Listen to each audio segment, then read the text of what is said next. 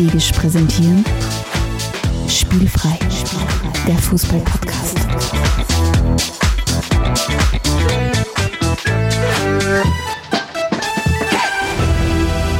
Herzlich willkommen zu einer neuen Folge von Spielfrei, dem Fußball-Podcast direkt aus Graz. Und mir gegenüber sitzt mein guter Freund Stefan. Hallo Stefan. Hallo, schön da zu sein. Freut mich. Wir haben uns eingefunden, um Diego Maradona zu, voll, zu Part- vollenden. Part 2 Electric Boogaloo.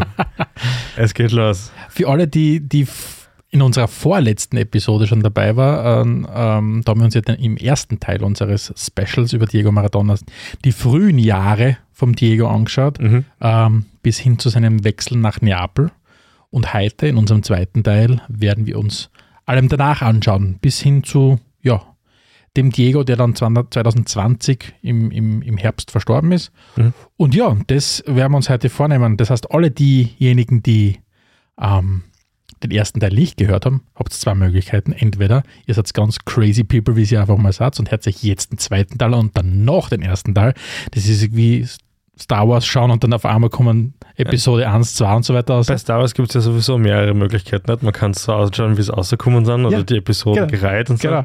Oder ihr seid ganz, äh, seid ganz konformistisch, brecht an dieser Stelle den Podcast ab, vergesst nicht zurückzukommen, hört euch den ersten Teil an, unsere Episode Ja. 73 und dann kommt sofort wieder Wolle zurück. zur Alle, die jetzt 75. zurückkommen sind, begrüße ich jetzt gerne nochmal. Herzlich willkommen bei Spielfrei, der Fußball-Podcast direkt Du, Graz. bevor du, bevor du äh, in deiner gewohnten Stimmschönheit loslegst, ähm, ich möchte uns beiden gratulieren. 75. Episode. Uh, ich möchte mich an dieser Stelle recht herzlich bedanken, dass du es 75 Episoden lang, wobei 74 und ein bisschen was, bis jetzt ausgehalten hast. Ich werde mich ja bemühen, dass du mich heute aushältst. Ähm, Das ist und ich habe nachgeschaut, weil es mich einfach interessiert hat. Man kennt ja silberne Hochzeit, goldene Hochzeit und so weiter. Und dann Ja. unter anderem auf einer Detailseite von österreich.gv.at, wo es eine Auflistung gibt über diese Punkte. Natürlich, wir beide- nur in Österreich. Und wir beide feiern heute, und das ist ungelogen, die Kronjuwelen-Radium-Hochzeit. Das ist wirklich offiziell 75 Jahre. Und das Lustige ist, äh, die Kronrovi- Kronjuwelen-Radium-Hochzeit zum 75. Hochzeitsjubiläum ist die letzte, die angeführt ist. Das heißt, man geht davon aus, Leute sind nicht länger als 75 Jahre verheiratet oder wenn sie sind, dann werden sie nicht mehr ausgezeichnet dafür. Ähm, Man wird ausgezeichnet für irgendwann. Nein, aber man feiert das halt dann mit den Kindern, Enkelkindern, Urenkelkindern, die Gemeinde kommt und so weiter. Ne? Aber worauf ich hinaus will, wir werden sicher nicht bei 75 enden. Das heißt, wir müssen uns dann für den 100. müssen wir uns dann selbst was überlegen. Es muss auf jeden Fall genialer und seltener sein als die Kronjuwelen-Radium-Hochzeit, die wir heute feiern. Mhm. Ja, hört sich auf jeden Fall sehr vielversprechend an. Ja. Stefan, davor schauen wir wie, wie gehabt natürlich immer ein bisschen in die Welt hinaus und allzu viel habe ich gar nicht mitgebracht, weil der Diego nimmt genug Platz ein in dieser Sendung. Aber die alten Haudegen, über die ich eigentlich gedacht habe, dass ich überhaupt nie wieder reden muss, äh, waren sehr prominent am Wochenende unterwegs. Die Rede ist natürlich von Trainer Urgesteinern Margaret und Van Gaal. Der Margaret hat es tatsächlich geschafft. Die Hertha hat gewonnen. Mhm. Ich habe nachgeschaut, das ist schon lang her. Das ist wirklich lang her und äh, er hat es geschafft, bequem vom Aha. Hotelzimmer aus. Ja, Er wohnt ja offensichtlich gerade im Hotel irgendwo in Berlin, weil er ja gerade erst hingezogen. ja. Ähm, und hat offensichtlich vom Hotel aus das verfolgt. Und es dürfte irgendwie ein Erfol Erfolgsrezept sein für deutsche Trainer, weil der Adi Hütte ist ja seit zwei Spielen aus dem Gefecht äh, gezogen. Ähm, und hat jetzt, ich glaube, die Gladbach haben jetzt auch zweimal gewonnen hintereinander, oder kann das sein? Auf jeden Fall spielt es deutlich besser, seit er Okay. Corona-bedingt äh, im Abseits steht und äh, vertreten wird. Das heißt, einen Trainereffekt per se gibt es vielleicht nicht, aber Ja. einen Quarantäneeffekt oder was? ja, so. ja, und der Van Gaal mault über die WM. Wir malen ja auch immer wieder über die WM in Katar. Aber ähm, bei ihm war es ja doch, hätte ich mir jetzt ehrlich gesagt nicht gedacht, dass er sich das aus dem Fenster lernt.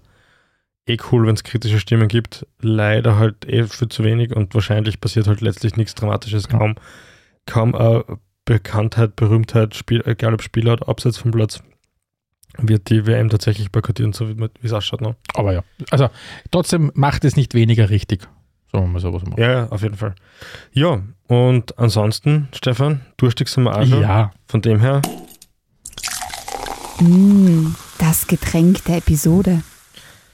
Leuchtend rot steht es da schon eine Zeit am Tisch. Ich muss echt zugeben, ich habe sicher seit mehr als 20 Jahren, naja, 20 Jahre nicht, aber, aber so 15 Jahre sowas nicht mehr getrunken. Passend zur Italien-Folge von Diego haben wir uns gedacht, ein Campari Soda. Hm. Köstlich. Vielen Dank an dieser Stelle an die Lisa. Die hat es nämlich gleich genutzt, was jetzt seit neuestem geht und hat uns via redaktion at spielfrei.at über PayPal ein bisschen was zukommen lassen und gesagt, finde ich cool, dass ihr das anbietet. Äh, ich wollte euch immer schon mal ein Getränk zur Verfügung stellen, aber ich würde es euch mit der Post nicht schicken.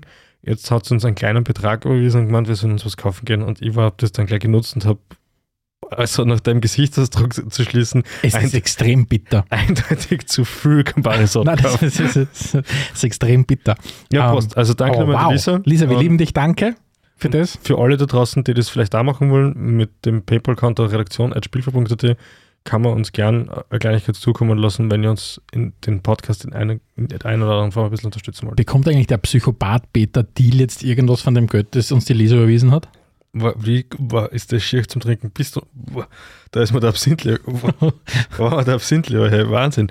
Ähm, wie, wie kommst du jetzt auf den Entschuldigung, wie war die Frage? Hat der der PayPal mitgegründet, oder? Ernsthaft? Ich glaube, der und der Elon Musk und noch ein paar so lustige Leute. Elon Musk, glaube ich, habe ich schon mal gehört, Ja, aber der Peter, Peter Thiel, ja, ja. Okay. Ja, na, für alle, die PayPal nicht nutzen, warum auch immer, zum Beispiel, weil irgendwelche Bond-Bösewichte da in der Entwicklung dabei waren, äh, die sollen uns einfach eine E-Mail schreiben an redaktion.spielverbucht.at, dann rucken wir natürlich auch die Kontodaten aus. So geheim ist das ja nicht.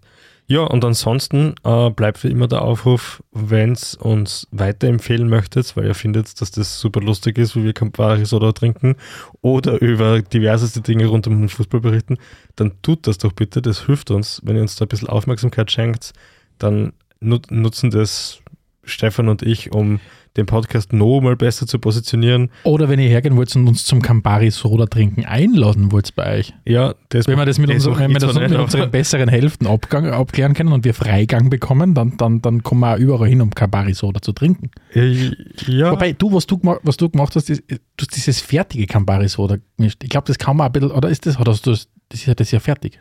Also ja wurscht. Auf jeden Fall ist es ich habe extrem es bitter. vor deinen Augen aus einer Flasche ausgeschenkt. Was glaubst du, was ich gemacht habe? Das ist extra mischen und dann abfüllen bin. Gut, machen wir weiter. Ja, Machen wir weiter, ich habe keine Zeit. du hast Ich muss zu meinem Zeit. anderen Podcast. Okay, dann kommen wir in die nächste Rubrik. wird die Sendung kosten. Die Großen, die Großen, die Großen. Zehn, ja, schau. Yes, ja, die großen zehn. Wir haben heute die großen zehn Spieler, die sich ein eigenes Stadion verdienen und wie das dann auch heißen würde. Genau. Weil, nachdem wir, wir in unserer zweiten Teil von unserem Diego Maradona ja über den Diego sprechen werden, der hat ja ihm zu Ehren ja des, des San Paolo in Neapel ist ja umbenannt worden in Estadio oder Stadio Diego Armando Maradona, Mhm. haben wir gesagt, okay, wer würde sich denn das noch verdienen?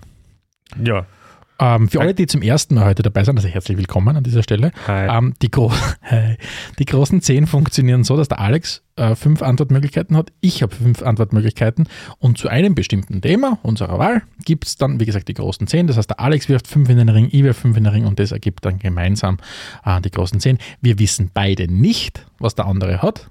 Ähm, das ist immer der Überraschungseffekt. Heißt, es kann durchaus passieren, dass es vielleicht zwei gleiche Antwortmöglichkeiten gibt.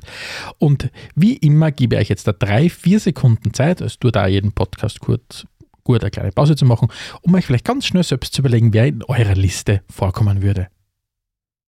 Genug Zeit, sonst müssen wir Pause drücken. nein, du musst die Pause mehr wirken lassen. Ich habe das in anderen Podcasts Ja, gelernt. aber zum Beispiel in meiner Podcast-App, die kann man gleich so einstellen, dass sie Pausen ausschneidet. Okay. Hm. Hm. Von dem her. Das klingt extrem unangenehm. Das ist wieder so eine Effizienz-Podcast-App, das du hast, oder Effizienzgeier. La- Lass mich noch Start mit dem Platz 5, bitte. Cool. Jegliche Form von Pause rausschneiden und zwölfmal so schnell hören. ah, gut. Mein Platz 5. Ich glaube, die Person ist bei mir schon mal vorkommen, wenn ich mich richtig erinnere, in einer, in einer großen Zehn-Liste. Und zwar wünsche ich, wünsche ich mir den James Milner Park. Ja, das Herz ist klingend würde an, ja. würd ich extrem gut finden. Er hätte sich absolut verdient, diese Premier League-Legende mit seinen 500 bis dato 589 Premier League-Spielen. Und dieser James Milner Park kann entweder in Leeds, in Newcastle, in Liverpool, in Manchester oder in Birmingham stehen. Ist der Wurscht, das keine Präferenz? Ist mir komplett wurscht. Er ist einfach eine Legende und irgendwo werden sie wohl das, den Platz finden oder das Stadion einfach noch immer umbenennen. Okay, ja. James Milner Park. Klingt Herzlich- extrem gut. Hört sich sehr gut an. Ich habe ich hab ein, ein bisschen sperrig genommen, aber er ist sehr, sehr prägnant. Oh, Äh, und zwar ist Allianz Söldner, Sound bei Spotify, Red Bull, Flügel, Disco Bunker, Neymar Park. ah, bravo, bravo, damit hast du gewonnen. Also finde ich großartig. Ist mein Platz 5. Ja. Er hat sich nichts anderes Ich habe mir nur aufgeschrieben, als Side Note steht bei mir in meinem Skript, kein Mensch will jemals ein Neymar-Stadion. Ja, aber wenn, dann wird es so heißen, weil, ein- weil ein Sponsor im Stadionnamen jedenfalls nicht genug Jetzt, ist. da, jetzt da, nochmal langsam. Wie war's? Allianz. Söldner, Sound bei Spotify, Red Bull, Flügel, Disco Bunker, Neymar Park. Ja, Das finde ich gut. Das finde ich gut, ja. Finde ich gut, Neymar. Trademark Pending, ja.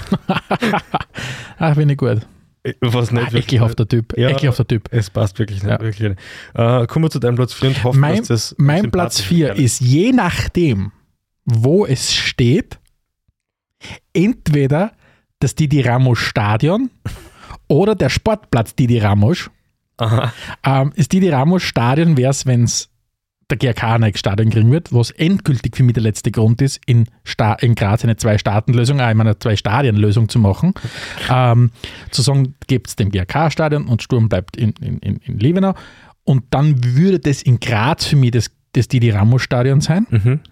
Oder wenn es bei seinem Jugendverein stehen wird, in St. Michael ob Bleiburg, dann wäre es für mich der Sportplatz Didi Ramos, ähm, was mir insofern taugen würde, weil wir haben ja eine ganz geheime, das erzählen wir ja kaum.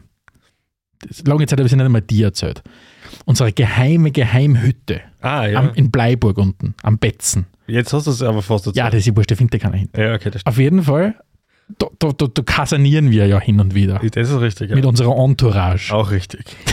Und, und das ist dort. Das heißt, das, also St. Michael ob Bleiburg ist Teil von Feistritz ob Bleiburg. Ja. Und wenn wir dann dort wären Mhm. und der Verein, der dort spielt, würde dort spielen, dann könnte er im Sportplatz die Rama spielen. Weißt du, was die Ramos jetzt macht? Ich google nebenbei schon. Na, hör auf, du kannst jetzt nicht, du hast keine Zeit zum Googeln, du musst jetzt deinen Platz 4 uns Ja, weißt du, was er macht? Oder? Nein, natürlich nicht. Ah. Warum muss ich das wissen? Auf Platz 4 habe ich mir zuerst gedacht, um alle Leute einmal wieder so ein bisschen in einen Diskurs mit uns zu bringen, nämlich das Uli Höhne Stadion. und habe mich dann doch auf was Lustigeres entschieden, also was Klingenderes. Das Dieter Höhnes Stadion. Nein, auch nicht. Das Estadio del Tigre. Oh, Und jetzt, jetzt natürlich die große Frage, wer ist El Tigre? der Tiger. Ja, das ist nicht der Tiger, ich weiß es nicht, hilf mir. Er ist in... Werner Loran, nein, das war nicht der in, Tiger. Nein, er ist ja Spanisch. Nicht? In, er ist in zweiter, ja Gen in zweiter Generation Kicker. Ich weiß es nicht. Entweder Ra Radamel. Falcao, das ist der Tiger? Ja, ich habe mir gedacht, der, ist ja, der hat ja sehr erfolgreiche Zeit bei Athletic gehabt Ja, und spielt das ab- ich schön. aktuell bei Rayo Valle- Vallecano. Ja. ja. Wie hast du gesagt, Estadio del Tigre? El Estadio del Tigre, So, sauber. oder? Gefällt das ist gut. wirklich gefällt sehr mir gut. Gefällt mir gut. Kann man riesengroße Löwen, äh, Löwenstatue, man kann eine riesengroße Löwenstatue ändern. Ich wollte sagen, eine riesengroße Tigerstatue von hinten. Was, Oder man tut eine riesengroße Löwenstatue. was könnte das spanische Wort Just Tigre bedeuten? with them. Ja. Okay, Stefan, Platz 3. Mein Platz 3, ein Fixstarter immer wieder in meinen, in meinen Rankings, das Stadio Francesco Dotti in Rom. Soll ich jetzt gleich sagen, dass ich auf meiner Liste habe, oder soll ich dann sagen, wann es kommt? Nein, ich lasse es. Na, lass einfach. Ja, okay. Stadio Francesco Dotti, Ja, mein Platz 3. Ich verstehe. will gar nicht mehr dazu sagen. Dann reden wir vielleicht später noch kurz über meinen Platz 3 und auch da wieder, weil man, weil man lange überlegt, wie, der wie, wie, das, wie das Stadion tatsächlich heißen kann und bin dann gekommen auf House of Slatan. House of Slut. Oh ja, das mag ich auch. Weil so egotechnisch, glaube ich, wird das ganz gut passen. Ähm, Gefällt mir gut, weil die Vorstellung, dass ein Stadion für Erben sowas ist wie ein Haus. Genau. Das finde ich, also von der Größenverhältnis her. Finde ich gut. ja, das passt zu ihm. Ja. Übrigens, das Campari Xef ist so arg, dass ich jetzt in echt bald den Absinth auspacken geht, damit es wieder ein bisschen klingender schmeckt. Nein, aber das, ist, das gefällt mir gut, ja. Ja, was hast denn du auf Platz 2? Mein Platz 2 ist das Günther Neukirchner Stadion. Mhm. Ähm, und das wäre für mich der, der perfekte Name für ein kleines Zweitstadion des SK Sturm, Mhm. wo die zweite Mannschaft drinnen ist. So wie es Ah. seinerzeit in Kumberg gespielt haben. Ja, oder wie man es halt von vielen deutschen Bundesligisten kennt, die halt einfach am Trainingsgelände, am Campus oder wo auch immer ein kleines Stadion haben, 4.000, 5.000 Leute. Mhm. Ähm, gut, wäre natürlich nie voll bei uns, aber ist wurscht. Und das wäre dann das Günther Neukirchner Stadion. Erstens mal, weil ich finde, er verdient es, weil er Ja. einfach die absolute Vereinslegende ist. Gleichzeitig ähm, arbeitet er als Entwicklungscoach, deswegen würde er so gut einpassen in so ein ein Stadion, ein kleines, wo zum Beispiel dann die, die, die, die Frauenmannschaft drinnen spielt, weil so läuft ja darauf hinaus, dass sie in der Merkur Arena werden sie nicht spielen dürfen, weil da weigern sie für zu viele mittlerweile, Okay. aus welchen Gründen auch immer, viel wurscht. Aber ich würde das schon empfehlen, weil ich kenne jetzt zum Beispiel von den Bayern, die haben ja auf ihrem Campus so ein kleines Stadion, 4.000, 5.000 Leute, da spielen die, die, die Damenmannschaft drinnen, da spielt ähm, die zweite Mannschaft drinnen, das würde ich cool finden. Günter Neukirchen Ja, das, das gefällt mir sehr gut, gut durchdacht eigentlich. Ja, ja. mein Platz 2 ist dein eben schon erwähnter äh, Stadio Francesco Totti. Das heißt, das heißt auch tatsächlich ganz gleich bei mir. Hm. Und es kann natürlich nur in Rom stehen. Ja. Das ist ja ganz klar ja, ein One-Club-Guy, so Ja. wie sie heute nicht mehr vorkommen. Ja. Und eine schillernde Präsenz, die man auch zu Lebzeiten definitiv schon Stadion Ja. widmen kann. Aber jetzt interessiert mich natürlich schon brennend, was ist dein Platz 1? Es ist die. Es war tatsächlich das Einfachste für mich, den Platz 1 bei dieser Liste zu haben.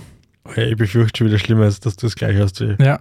Und zwar ist für mich die logische Folge von Platz 2, wenn der Günther Neukirchner der neue, der neue Namensträger des, des Stadions für die zweite Mannschaft ist, kann es nur Ivica Oss im Stadion geben. Uh, na, siehst du, da bin ich dann doch eine andere Route gegangen. Ja. Na. Also für mich kann eine Heimstätte des SK Sturm in Zukunft nur Ivica Oss im Stadion heißen. Mhm. Alles andere Powered bei Merkur. maximal Power bei Günther Neukirchner. Also, was ich akzeptieren würde, ist Ivica Oss im Stadion Power bei Günther Neukirchner Stadion. Nein, aber tatsächlich gibt es für mich nur, nur eins und das ist ein Ivica Oss im Stadion. Alles andere werde ich sicher mein Leben nie akzeptieren. Ich, ich habe über das. Und wenn der Verein in irgendeiner Art und Weise ein Gespür dafür hat, was richtig ist, und das traue ich ihnen zu, Mhm. dann kann ein Stadion, dann reise ich selber, steige mit der Latte auf und reiße für mich aus einem Merkur-Schriftzug ab. Es kann nur ein Ivica Oss im Stadion geben. Das finde ich, find ich gut. Ich, ich, ich wüsste eine Idee oder einen Grund, warum es es nicht geben kann. Entgangene Trans Sponsoring-Verluste, dann zahle ich es halt selber. Nein, das ist mir persönlich extrem wurscht, wer wie viel Geld mit Sponsoring von Namensrechten für Stadien verdient. Äh, Spotify, nein, es, es, spielfrei. gibt, es gibt ja immer das, die Idee, dass da aus ihm die Straßen zum Stadion kriegt, als Stadionnamen. Ja, beides. Und du findest beides? Okay. Nein, ich finde, die Straßen ist gut, aber es kehrt, es kehrt dort unten, ich meine, da, sind wir schon mitten bei dem, in der Diskussion eines zwei Stadienlösung drinnen. Dort unten kehrt eine Heimstätte her, wo eine riesengroße Statue von Ivica Osim steht und daneben ist der große Schriftzug Ivica Osim Stadion und das ist es. Finde ich Und gut. ob dann auch zusätzlich noch Ja. die Straßen durch, wie so heißt, von mir aus gern. Ich habe mir ja halt auch bei dieser Liste am Nachmittag bin ich auf der Couch gelegen und habe kurz drüber nachgedacht. Über dein Leben. Na, über, über so Stadionnamen per Ja. se. Ich habe gar nicht getrunken und habe mich, nachdem ich in einer Werbeagentur arbeite, habe ich mich extrem Madman-mäßig gefühlt. Ich Ähm, finde das ein Alkoholproblem. Ja, Ja, wir das- an einem Zeitpunkt. genau. Ähm, und bin draufgekommen, der zweit, den zweitbesten Namen für Grazer Stadion haben sie eh schon verbraten, weil Arnold Schwarzenegger war eigentlich eh ziemlich, Ja. ziemlich gut und der beste wäre für mich dann auch Awesome gewesen. Ja. Mhm. Aber mein Platz 1 ist ganz woanders und zwar in Italien. Okay. Hit me. Und, und zwar das San Gigi. San Gigi. Ja. Ganz kurz, ganz prägnant. Für den Gigi Donnarumma, Mann. Den Gigi Donnarumma natürlich, ja, äh, der alle zwei Saisonen irgendwo anders spielen möchte. Oder spielen ist ihm, glaube ich, extrem wurscht. Er will alle zwei Jahre einen eigenen Vertrag. Ich glaube, ich möchte gerne mehr er ist wie Verträge jemand, der haben. bei A1 anruft, na, von A1 zu T-Mobile wechselt, obwohl er einen laufenden Vertrag hat, weil er dort einen besseren Deal noch kriegt. Und, Ja. Aber nicht versteht, dass er. Aber nicht versteht, dass er gerade mit seinem iPhone, das er sich geholt hat, also ein kleines bisschen von seiner Seele verkauft und hat. seine ganzen Mobile Points mitnehmen will. Genau. Diese Unding. Gigi. Buffon ist natürlich gemeint, Ja, der aktuell bei Parma spielt. Und Aber wo steht's? Turin oder Parma? ja, schwer zum Sagen. Ja, Äh, das musst du mir sagen. Am, nach- in die Juve-Hitten hast du ja Allianz oder irgendwas, oder? Hm. Ja, dann steht es dort, damit dort kein Allianz-Hitten Okay. mehr steht. Äh, 150.000 Sitzplätze, habe ich mir gedacht. also, und eben San Gigi, Ja. San Gigi, ja, finde ich gut. Ja. besser geht es eigentlich nicht. Also, das sind unsere zehn Stadien, beziehungsweise die, die großen zehn Spieler und Persönlichkeiten, die sich ihr eigenes Stadion verdienen. und damit hätte ich gesagt, schauen wir jetzt zum Diego, oder?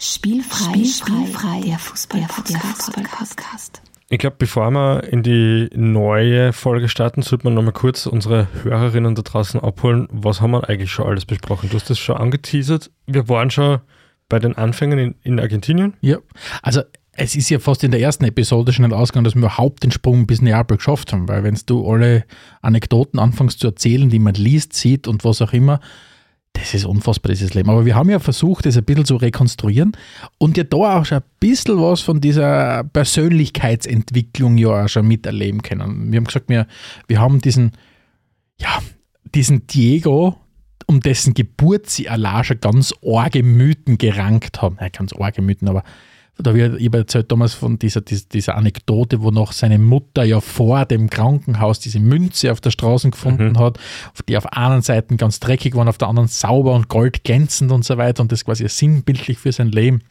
Aber wir haben ja wirklich mit diesen Jungen zu tun, der in extrem ärmlichen Verhältnissen aufgewachsen ist, in Via Fiorita, haben wir ja letztens schon besprochen, Ja. und dem quasi der Fußball seinen Weg raus, äh, raus ge- geebnet hat. Er und seiner ganzen Familie, weil er ja sehr, sehr früh ähm, der, ja, der, der Alleinverdiener in der Familie geworden ist. Der hat sich dann mit, mit 16 Jahren, glaube ich, oder 17 Jahren, hat er seinem Vater schon gebeten, den Don Diego, gesagt, bitte Vater, also auf Spanisch, bitte Vater, bleib du daheim. Padre por favor. Pa- Padre, por favor, äh, bleib in Casa, nicht? Und, und damit er quasi, er übernimmt das jetzt dann. Das heißt, er hat sich von Anfang an diesen, diesen Rucksack umgeschaltet. Mhm.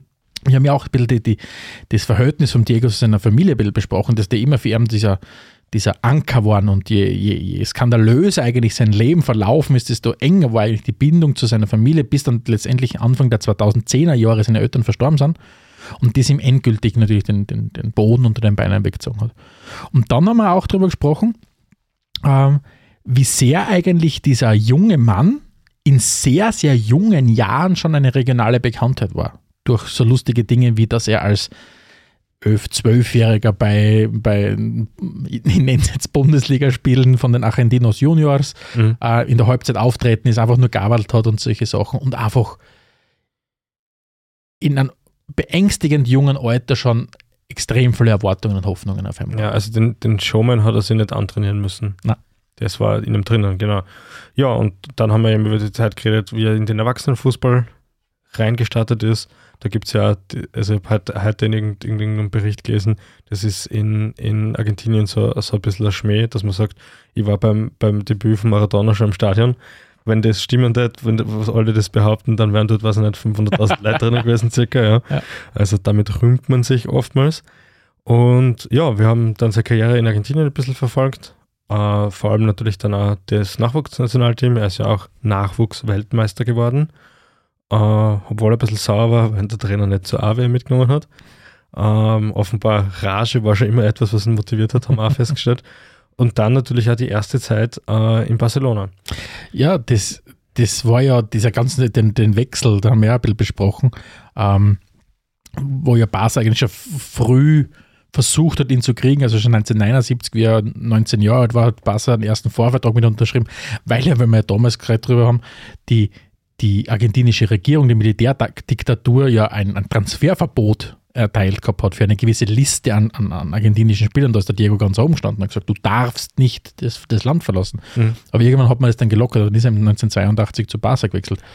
Und ich glaube, ich, ich habe die selten so, ich kenne die jetzt schon sehr lang, Ja. ich habe die selten so verstört erlebt, wie du mir erzählt hast, dass du zum ersten Mal die Szenen, also wir starten gleich rein in das Ende seiner Barcelona-Karriere, das ja im Grunde ein zwei Jahre langes Missverständnis war, muss man wirklich so Kann man sagen sagen. wie du dann die, die, die mir geschildert hast, wie du zum ersten Mal die Spielszenen aus dem Spiel gegen Bilbao, dann aus dem Cup-Finale ähm, Ja, also- äh, miterlebt oder gesehen hast. Ich glaube, wir werden jetzt gar nicht zu sehr in, in Detail gehen. Das war extrem strange. Hört sich vielleicht Folge 1 nochmal an, googelt dann auch, was da wirklich passiert ist.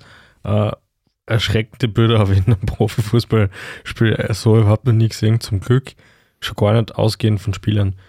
Ja, und äh, Jetzt habe ich eine super Überleitung. Ich habe mir lange überlegt, äh, die letzten zwei Wochen, wie schaffen wir eine, eine, eine inhaltliche Überleitung vom ersten zum zweiten da. Und ich habe mir dann gedacht, weißt du, was die Überleitung ist?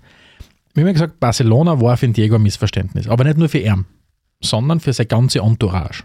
mhm. Wir haben ein bisschen drüber geschrieben, Barcelona war so dieses, also der Verein selbst hat sehr, sehr stark auf die Ordnung geachtet und, Ja. gewisse, sehr konservativ, wenn es um viele Sachen gegangen ist. Und dann kommt dieser junge Typ aus Argentinien mit seiner crazy Entourage, die einem Clan ähn- geähnelt hat und so weiter, die dann das, also seine Freunde, die dann das, das Nachleben in Barcelona unsicher gemacht haben. Das war ein Riesenmissverständnis.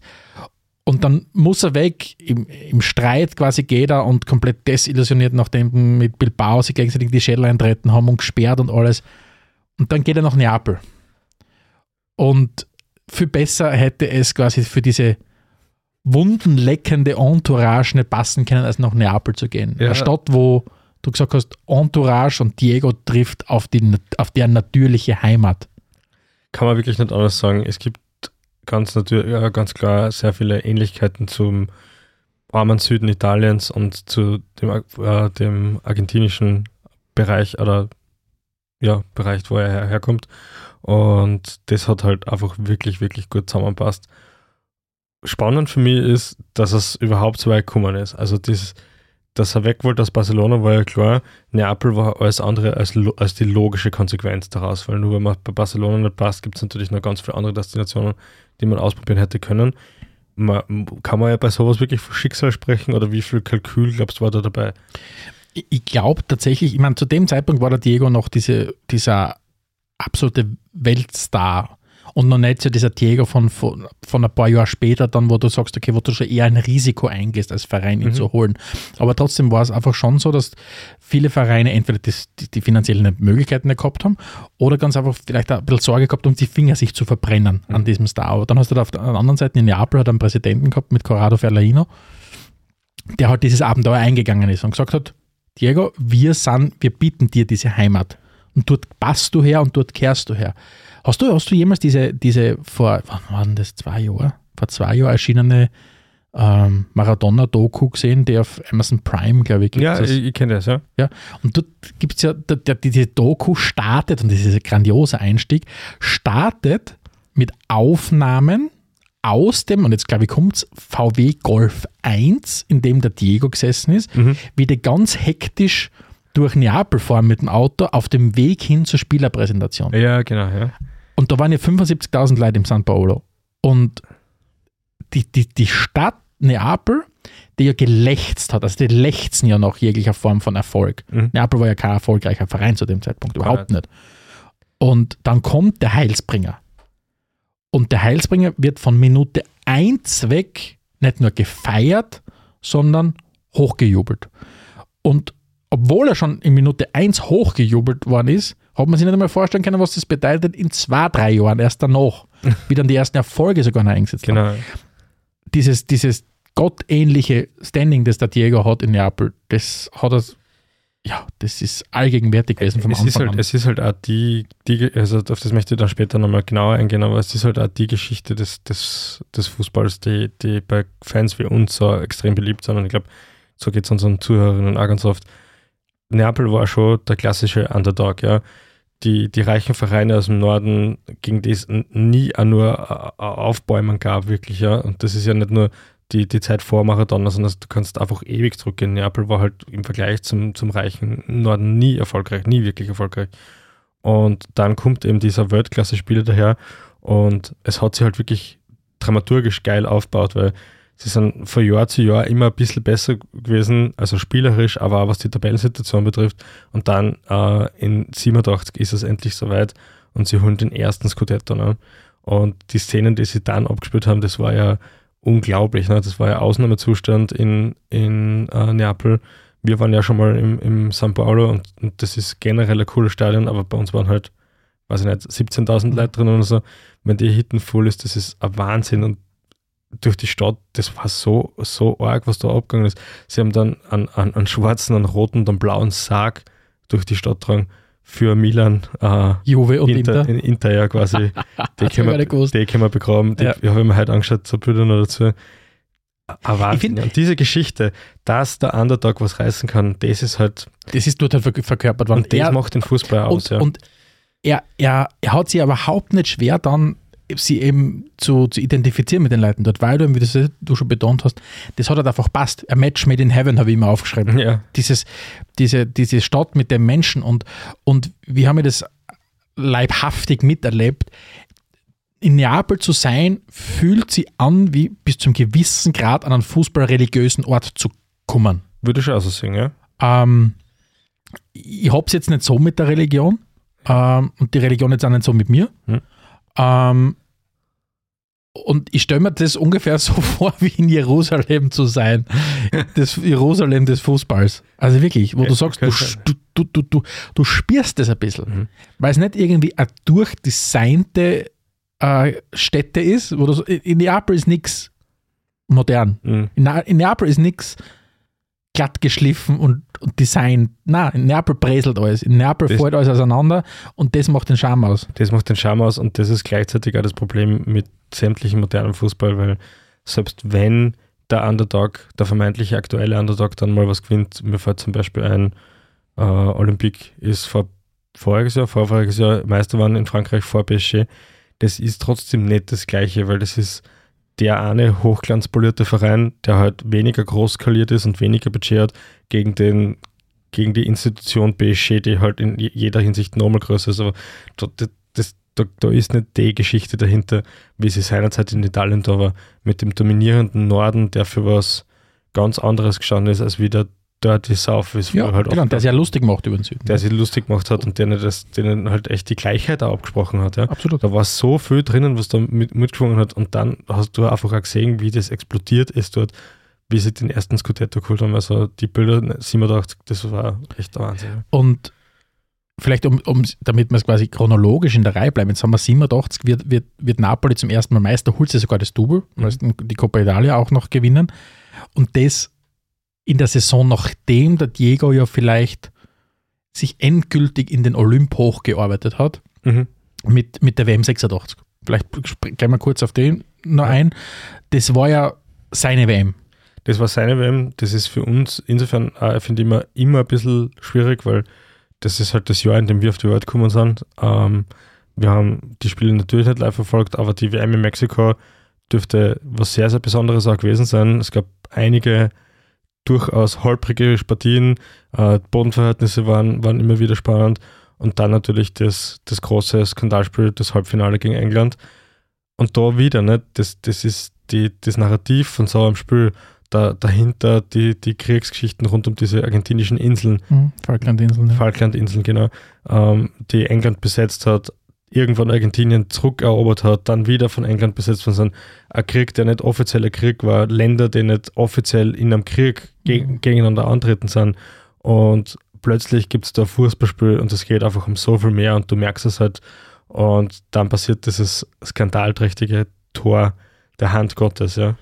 Ja, er hat ja selbst gesagt, es war der Kopf Maradonas und die Hand Gottes. Äh, Genau. Also, das sind, für mich sind es die legendärsten vier Minuten. Ich glaube, es sind vier Minuten, was zwischen dem ersten und dem zweiten ja, überhaupt, ja. Ich, ich glaube, das sind die legendärsten vier Minuten und da reden wir nicht vom Champions League-Finale im Nou Camp oder was auch immer, sondern das war für mich, also zwei so ikonische Geschichten wie dieses Die Hand Gottes und, und dann das 2 zu 0, dieses Solo über, über das ganze Spielfeld, das dann im Jahr 2002 von der FIFA zum, zum WM-Tor des Jahrhunderts Mhm. gewählt worden ist.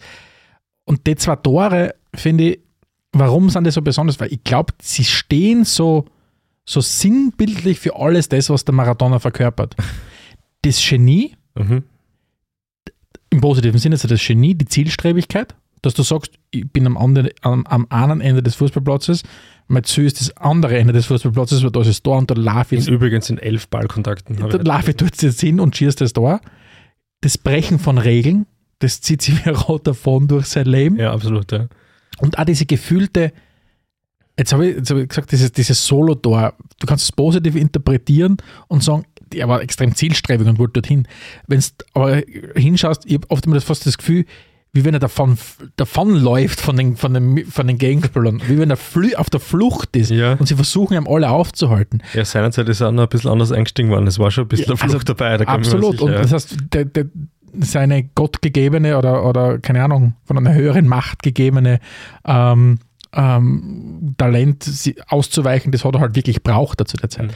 Und die zwei Tore stehen für all das. Und deswegen macht es den Typen so legendär, weil das, was er gemacht hat, das ist, was er war. Heutzutage wird es das mittlerweile schon sehr verbrauchte Wort authentisch verwenden. Die zwei Tore sind sehr Maradona-authentisch. Ja, und sie unterstreichen für mich einmal mehr, was dann doch für einen großen Unterschied zwischen ihm und dem Messi gibt. Ja. Ja. Also dieses dreckige Spüren, dass der, dass der Mar- Maradona halt mindestens genauso ausgemacht hat wie sein gegebenes Talent, ähm, das fällt bei Messi komplett. Und Und, und da sind wir wieder bei dem, was wir letztes Mal schon gesagt haben. Ich, kann mich nicht mehr erinnern, wer das genau gesagt hat, müsste jetzt nachschauen, aber eben dieses, das Zitat, wo er gesagt hat, wir erwarten uns vom Diego, dass er im Spiel die Regeln bricht und arge Sachen macht, uns, uns täuscht, uns trick, austrickst und so weiter. Mhm. Und gleichzeitig soll er es im Privatleben nicht machen, dass das halt nicht zusammengeht. Weil das da quasi, wenn der eine, das ist dann die zwei Seiten der Medaille. Du Ja. bist, du bist der, der Trickser und Fälscher und, und, und der, der, du windest die durch alles durch und Regelbrecher am Feld und dann bist du es halt im Privatleben auch. Aber das war sein Turnier. Das war sein Turnier. Er war 26 Jahre alt zu dem Zeitpunkt. Ähm, Spieler des Turniers, fünf Tore, fünf Assists ähm, und dann stemmt er den Pokal und dann, wie gesagt, kommt man erst, um jetzt wieder in die, in die Chronologie reinzukommen, Ja. dann kommen wir erst in die Saison, wo er dann zum ersten Mal mit Neapel den Meister, die Meisterschaft holt, sogar das Double holt und so weiter. Also das, muss, das müssen unfassbar intensive Jahre gewesen sein. Definitiv. Es ist ja dann auch so weitergegangen. Er holt das Double, dann ähm, 89, 88 war ein bisschen auslassen, 89 dann den UEFA Cup Sieg, auch was, was Napoli davor natürlich noch nie gelungen ist, und 90 dann gleich den zweiten und bisher auch letzten Scudetto, Mhm. den die Napolitaner feiern haben dürfen. Und egal wie man sich auf so eine Sendung wie die vorbereitet, egal wo man hinschaut, wo man hinliest, wenn man in Neapel ist, dann ist es ein Ort, der unverkennbar mit Mar Maradona verbunden ist. Das ist Ich möchte jetzt kurz, unglaublich. Ja. ich möchte jetzt kurz beim Jahr 1990 stehen bleiben. Mhm. Nicht, weil ich irgendwelche aktiven Erinnerungen habe. Weiterhin war ja vier Jahre alter Schlumpf, ich habe noch keine Ahnung gehabt von, von der Welt. Und kann Ja, mich nichts erinnern. nicht so viel verwendet. Na, ähm, aber das Jahr 1990 war, so wie ich die, die Biografie von Maradona nachvollzogen habe, eine sehr, sehr prägende, ein sehr, sehr äh, ziemliche Zäsur. Ich würde fast sagen, von dort weg ist es bergab gegangen, weil, das hast du zwar gesagt, ja, 1990 im, im Frühjahr haben sie die zweite Meisterschaft gewonnen, das war ein Riesenerfolg natürlich gewesen, aber schon vor der Saison 89, 90 wollte der Maradona raus aus Neapel, weil ihm der Druck einfach zu groß geworden ist. Er hat sich nirgends mehr bewegen können. Ähm, er hat sich wirklich erdrückt gefühlt und, und er wollte dann weg und der Verein hat, dich nicht, hat ihn nicht lassen. Und was dann auch noch dazu gekommen ist, die Nähe vom, vom Diego, ich, ich sage jetzt stellvertretend für uns alle Diego, weil wir, wir kennen ihn alle, alle wir Fußballfans, ähm, die Nähe zu diesem Giuliano-Clan, zu als Teil von der Camorra, der ist immer deutlicher worden. Und der Diego ist in seinem Leben einfach auch stärker abgebogen, abgebogen. Nachdem er quasi weg wollte aus Neapel, aber Neapel ihn nicht gehen hat lassen, der, Ferlino ihn nicht gehen hat lassen, hat dieses zerstörerische Programm immer mehr eingesetzt. Und da gibt es ja tatsächlich Überlieferungen, und das ist, hat nichts mit Anekdoten zu tun, aber das war wirklich so. Nach jedem Spiel am Wochenende hat er bis Mittwoch durchgefeiert Mhm. War nur in Bordellen, war nur, hat nur gesoffen, nur Drogen genommen, die ganze Zeit bis Mittwoch. Am Mittwoch hat er aufgehört und sich von Mittwoch bis zum Wochenende alles versucht rauszuschwitzen, um dafür wieder in der Lage zu sein. Da gibt es Aufnahmen von ihm äh, in dieser Dokumentation auch, wo du siehst, wie er fertig ist und das Einzige, was er dann von Mittwoch bis Freitag tut, ist nur zu trainieren nur zu trainieren, damit er am Wochenende zum nächsten Spiel fit war. Und offensichtlich hat das gereicht, weil er war der Beste. Ja. Auch in der Saison 1989-90. Und er hat mit, mit Napoli die, die Meisterschaft gewonnen. Aber er war mittendrin in dieser, in dieser selbstzerstörerischen Modus, den er dann nie mehr danach abgelegt hat. Hä- hä- Da habe ich eine Frage für dich mitgebracht. Wenn er, wenn er die Chance gehabt hätte, 89 zu wechseln, wo, wo, hätte die Maradona-Entourage hingepasst? Hätte es da überhaupt noch irgendwas gegeben? Wo er sich, weil er ist ja wirklich geflüchtet, wie du gesagt hast, weil ihm das alles zu viel geworden ist, aber hätte es da noch einen, einen, einen vernünftigen Verein geben, wo er sich ruhig Ich, ich kann es mir, also wenn, wenn er mit seiner Entourage unterwegs war, glaube ich nicht. Also er war einfach, er ist über den Dingen gestanden. Er hat sich selbst, zu Lebzeiten war er die Person, die, die, die, die den Fußball, die Fußballwelt geprägt hat. Also der hätte nie mehr irgendwo. Also der, totale er ist, er ist zu groß geworden. Er ist zu groß geworden für, Totale für, für sich selbst. Der totale Irrglaube, dass er da halt wirklich flüchten kann Ab, also wie gesagt, das, das wäre halt die Flucht. Er, wär, er hätte ein Leben auf der Flucht geführt. Mhm. Und er hat das einzige, wo er die Zuflucht gefunden hat, war dann in Argentinien. Aber das wäre natürlich aus, aus fußballerischer Sicht Ja. nicht so interessant gewesen zu dem Zeitpunkt. Aber er ist dann nicht kurz drauf nach Argentinien. Aber das, was haben wir nicht? Den zweiten, der was ich noch ansprechen wollte, ist, jetzt haben wir vorher über die WM 1986 gesprochen. Mhm. Ähm, jetzt müssen wir natürlich über die WM 1990 sprechen, vier Jahre danach. Und so, so glorreich und ruhmreich wie die, wie die WM 86 war, war die WM 1990 in vielerlei Hinsicht äh, nochmal ein Beitrag zu, diesen, zu dieser Zäsur in seinem Leben. Weil er im, im, im Zuge dieser WM endgültig für viele Italiener zu der Hassfigur geworden ist, während die Leute in Neapel ihn geliebt haben. Und das hätte ja nicht dramatischer sein können, wenn man so will. Die Geschichte jetzt ist so weit zugespitzt, dass im Halbfinale Neapel gegen, ah, Neapel, Ja, ich, Italien. äh, Italien gegen Argentinien in Neapel gespielt hat. Genau. Das kann, die, die Geschichte kann es nicht ernster, also nicht, nicht lustiger machen. das Das, heißt, ist genau so was Jäger passiert. hat gleichzeitig Heim- und Auswärtsspiel sozusagen. Genau. Und, und das war ja das Spannende, der Diego war, ein Selbstbewusstsein hat er ja gehabt, äh, vielleicht wenig ausgedrückt, aber er hat versucht, diese Spannungen, die wir vorher schon angesprochen haben, zwischen Neapel und dem, also zwischen dem Süden und dem Norden Italiens, die auszunutzen. Und er hat wirklich versucht, die Stimmung anzuheizen vor diesem Halbfinale. Und er hat gesagt, hey, Neapel gehört gar nicht zu Italien und so weiter. Und er hat, war wirklich davon überzeugt, weil ihn die Menschen in Italien, äh, in Neapel so lieben, dass sie im Halbfinale der WM zu Argentinien halten werden und nicht zu Italien. Aber da hat er die Rechnung leider unter den Wirt gemacht. Äh, weil das war nicht so. Weil die Italiener gesagt haben, ja, wir lieben dich und wir lieben Neapel, aber es ist trotzdem Italien und wir werden trotzdem nicht zu dir halten in dem Spiel. Mhm. Und ich glaube, seine Liebe zu Neapel ist, ist an dem, hat sich doch nicht verändert, aber sie ist ein bisschen abgedämpft worden. Und das, glaube ich, war so endgültig nach dieser sehr destruktiven Saison endgültig der Punkt, wo er dann gesagt hat, okay, es, es kann nicht mehr da bleiben. Die Leute haben ihn gehasst in Restitalien. Er war, er war absolut, er war Sinnbild dafür, für das, was alles falsch ist mit seinem Drogenkonsum und mit den ganzen Sachen. Gleichzeitig hat man geliebt und natürlich, was er am Feld tut. Und ja, also das, die WM 1990 ist ja dann eh damit ausgegangen, dass er, dass er, dass das Finale dann verloren worden ist gegen, gegen, gegen Deutschland. An die Breme, ne? Nach, nach Fall, ja. an die Breme in Rom, ähm, was immer ungefähr, wenn man so das Leben vom Diego anschaut und dann die Deutschen sich anschaut auf der anderen Seite, für, für Contreras kann es nicht Ist, sein. ist, Ne? ist schwierig vorstellbar, ja. Ja. ja. dann ist es natürlich nach der WM gleich mal relativ bitter weitergegangen. Ne? Äh, 91, 92 war er dann gesperrt.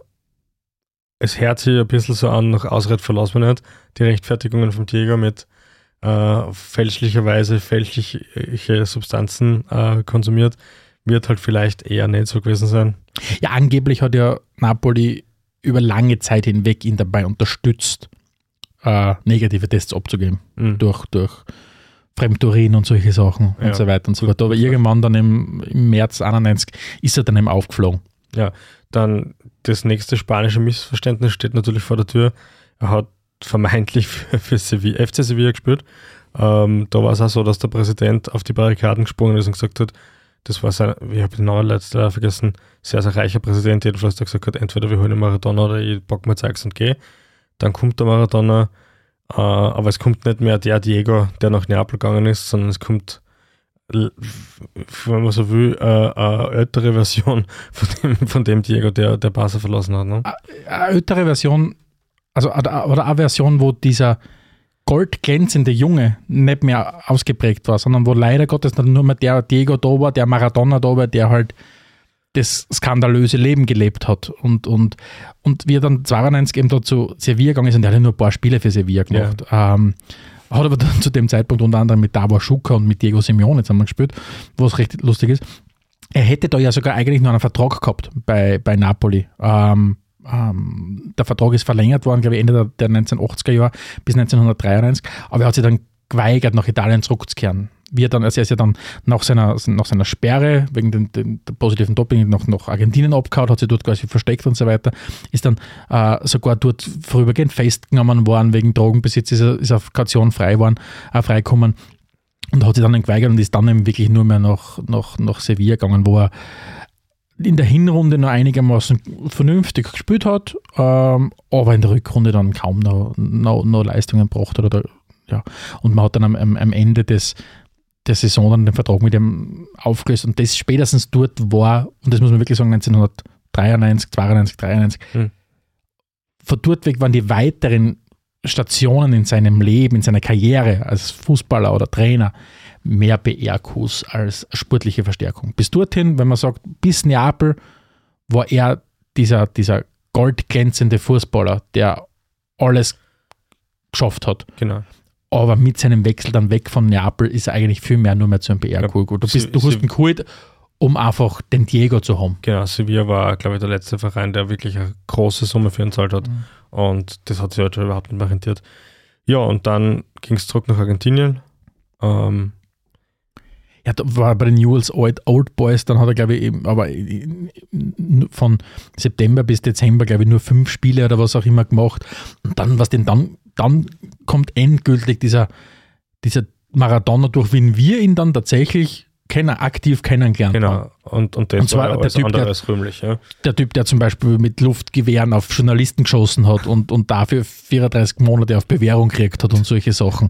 Also wir haben wir, wir beide haben ihn nur mehr durch Überlieferung und auf Videos und was auch immer kennengelernt. Genau. Wir kennen nur den einen sehr übergewichtigen Mann, der ständig extreme Gewichtsschwankungen gehabt hat, der dann körperlich, gebr körperlich gebrochen war. Ja, ich habe über das einmal nachgedacht und das Einzige, was für mich rund um Maradona aus wirklich Live-Berichterstattung hängen geblieben ist, sind ganz, ganz arge äh, Pressekonferenzen, sowohl als Spieler ganz zum Schluss noch, aber dann natürlich alles Wahnsinnige, was er so als Trainer gemacht hat. Ja. Er hat, ja, er hat ja tatsächlich bei der WM 94, das war ja dann, da hat dann ja nicht, ich würde sagen, die Fußballwelt mit ihm gebrochen, weil er er dann wieder gesperrt worden ist beim, wegen einem positiven Doping-Test. Aber er ist ja tatsächlich fit reingegangen in das Turnier. Mhm. Ähm, und hat dann die ersten Partien auch vernünftig gespielt und so weiter. Zwei dann ist er nach, hat er nach dem zweiten Spieltag eben positiv getestet worden, ist dann nochmal 15 Monate gesperrt worden und von dort weg, ja, war es einfach dann, ja, er, er hat dann tatsächlich schon während dieser Sperre angefangen als Trainer zu arbeiten, hat dann, wie die Sperre vorbei war, nochmal kurz bei Boca gespielt, äh, bei Boca Juniors, bis dann am 25. De äh, Oktober 1997 äh, der große Diego sein letztes offizielles Profispiel gemacht hat. Mhm. Aber kennt man die Gründe, warum er aufgehört hat? Das habe ich versucht zu Nein, einerseits, weil er 37 Jahre alt war zu dem Zeitpunkt. Aber in Argentinien ist Ja, aber ich glaube einfach, weil er. Ich weiß nicht, also vielleicht hat er endgültig dann diese, die, die, die Liebe für den Fußball nicht verloren, aber das andere vielleicht noch Ja. mehr gemacht. Aber was man sagen muss, er hat mit einem 2 zu 1 Auswärtssieg im Superklassiko gegen River Plate seine Karriere beend- beendet. Das heißt, zumindest wieder standesgemäß. Und was dann danach gefolgt ist, ist ja eigentlich ein Leben zwischen Orgen, TV-Dokumentationen, TV-Auftritten, äh, eine Mischung aus Rechtsstreit, hat sich dann in einer Schlammschlacht von seiner, von seiner Frau, von der Claudia äh, Viafane äh, getrennt, hat sie dann, glaube ich, 2004 scheiden lassen.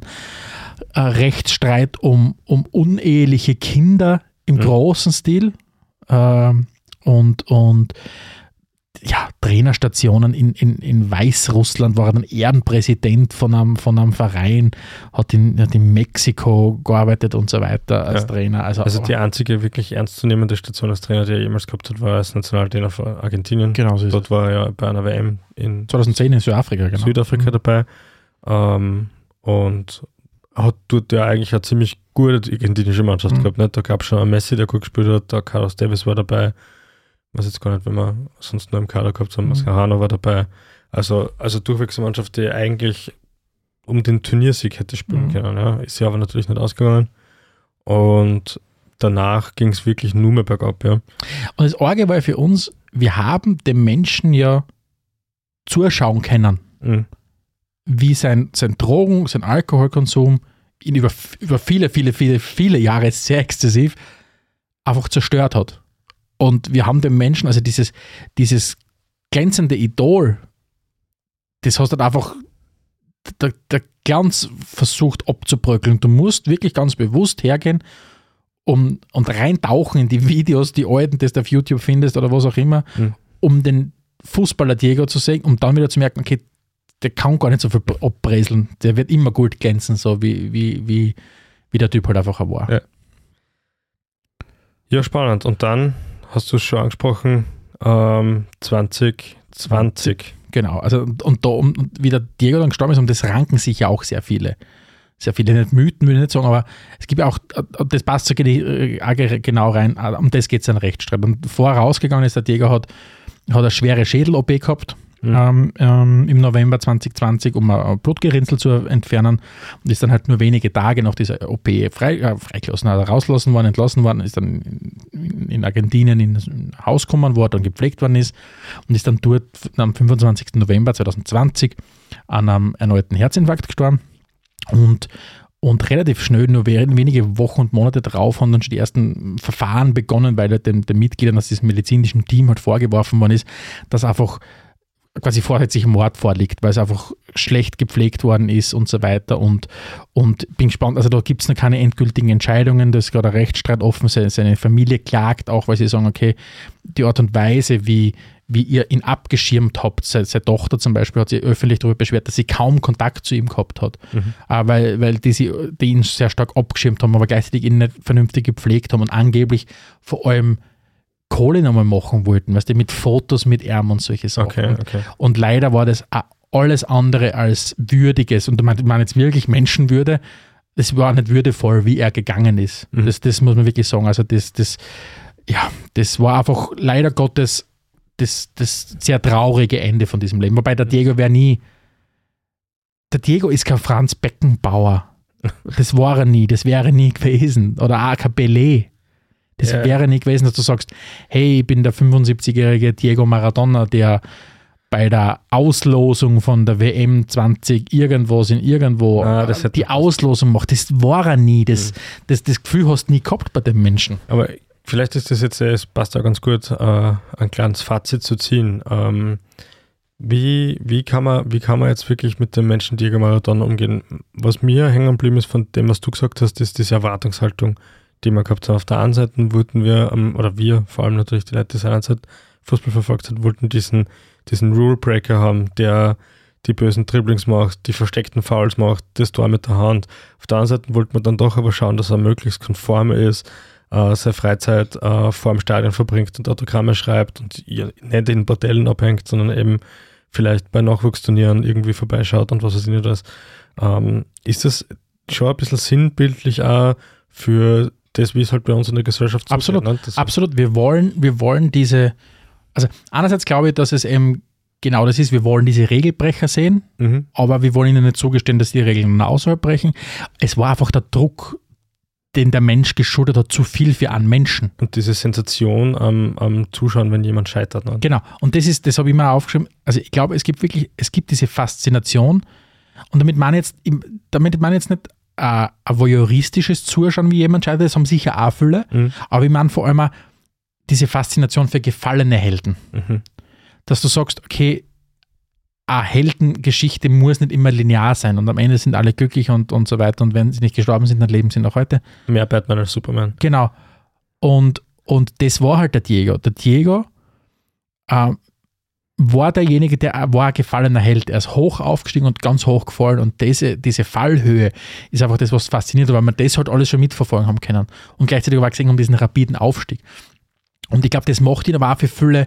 Er ist ein bisschen auch so, wie es Lame ist, finde ich. Also nicht, nicht, dass unser aller Leben so ist wie das vom Diego, aber ich glaube, einfach zu verstehen, das Leben hat Schattenseiten und Also ein, Sonnenseiten. eine Analogie ans Leben. Ja, ich glaube wirklich. Ja. Weißt du, einfach, es- für mich ist auch ein Messi, ein Ronaldo sind für mich nicht, stehen für mich nicht fürs Leben. Ja, das kann ich Dass das kann jemand ich das in meinst, ja. unfassbarem Reichtum lebt und gleichzeitig, keine Ahnung, das nicht irgendwie negativ sich auswirkt auf ihn. Der Diego hat das halt voller Kanne mit, äh, mitgekriegt. Und was du da auch hast, es haben sicher einfach Faktoren reingespielt. Wir haben das in der letzten Episode schon angesprochen von uns.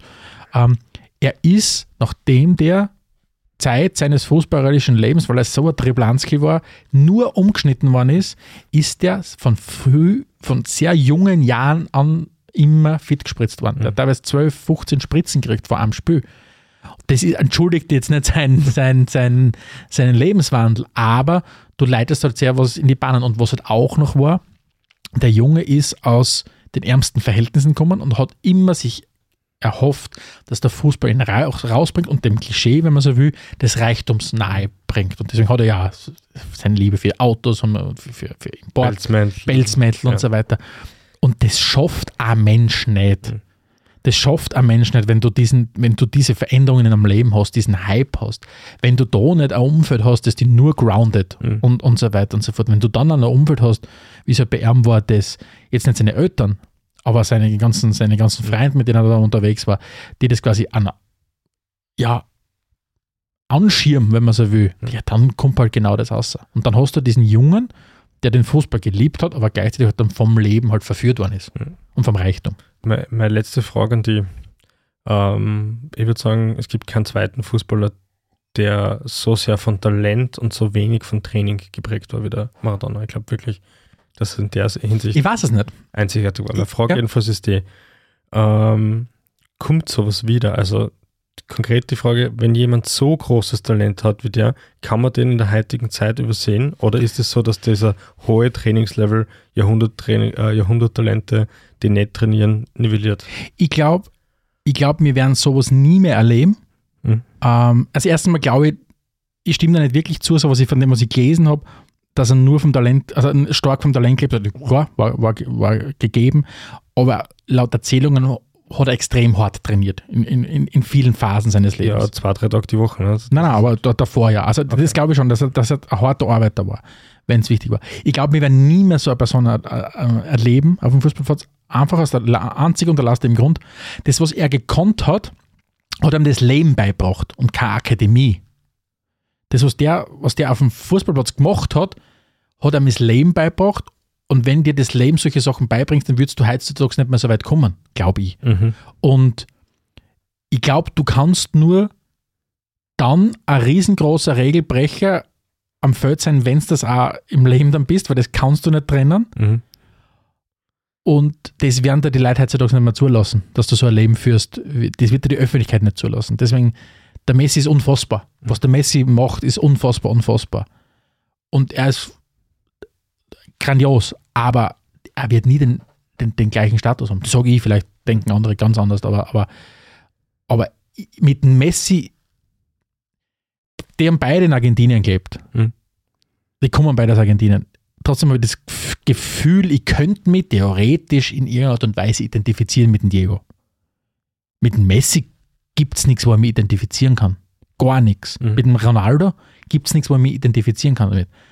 Aber mit dem Diego hat man das Gefühl, man kann vielleicht was, wenn das eigene Leben nie so arg abläuft wie das, aber man kann was rein interpretieren in das, Äh, in das Diego, Leben. Diego ist einer von uns sozusagen. Genau, na, und weil der Diego das Leben halt to the fullest im negativen und im positiven Sinn gelebt hat, kannst du halt viel rein projizieren in ihn. Mhm. Was ein ein Messi, ein Ronaldo, wenn der Ronaldo in seiner in seiner 12 Fantastilliarden teuren äh, Villa irgendwo lebt, wo alles grau in grau Designer-Geschichte ist, da kannst du nicht nichts davon von, von herleiten für dich selber. Mhm. Wenn du aber hergehst und die, die, die Berichte liest, dass beim Diego das Haus immer voll war, wurscht, wo er auf der Welt war. Es war immer das Haus voll mit Leid und es waren oft 20, 30 Leute zum Essen dort und wenn er die, wenn er die gemacht hat, hat er die immer einlassen und die Leute waren, waren dort und seine Freunde waren dort und sein, seine Mutter hat gekocht, sein Vater hat ständig Barbecues gemacht und es ist immer was zum Essen am Tisch gestanden. Das ist viel mehr lame als das, was, was die Kicker da teilweise halt machen. Ja, ich hoffe, wir haben euch da draußen einen, Yes. einen guten Überblick geben können über die Life and Times of Diego Ar- Armando Maradona, wie es so schön heißt. Äh, Feedback, falls wir was vergessen haben, wie immer bitte gern an redaktion.spielfrei.at. Wir freuen uns sehr von euch zu hören und würden uns natürlich auch freuen, wenn ihr nächste Woche wieder einschaltet, wenn es heißt Spielfrei, der Fußballpodcast direkt aus Graz. Ciao. Adelmann und Stegisch präsentierten Spielfrei, der Fußballpodcast.